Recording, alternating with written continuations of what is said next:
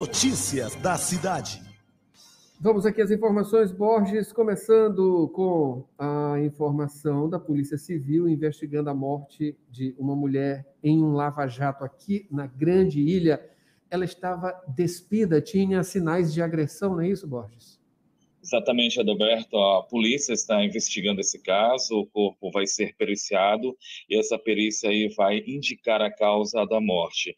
A gente lembra, esse corpo foi encontrado no dia de ontem, estava em um lava-jato, estabelecimento localizado na MA 201, estrada de Ribamar, altura do bairro Sítio Natureza, em Passo do Lumiar, região metropolitana de São Luís. Adalberto, o corpo foi encontrado pelo proprietário do Lava Jato. Ele acionou então a polícia, informou que a mulher foi encontrada sem roupa e também que o rosto da vítima estava com marcas de agressão.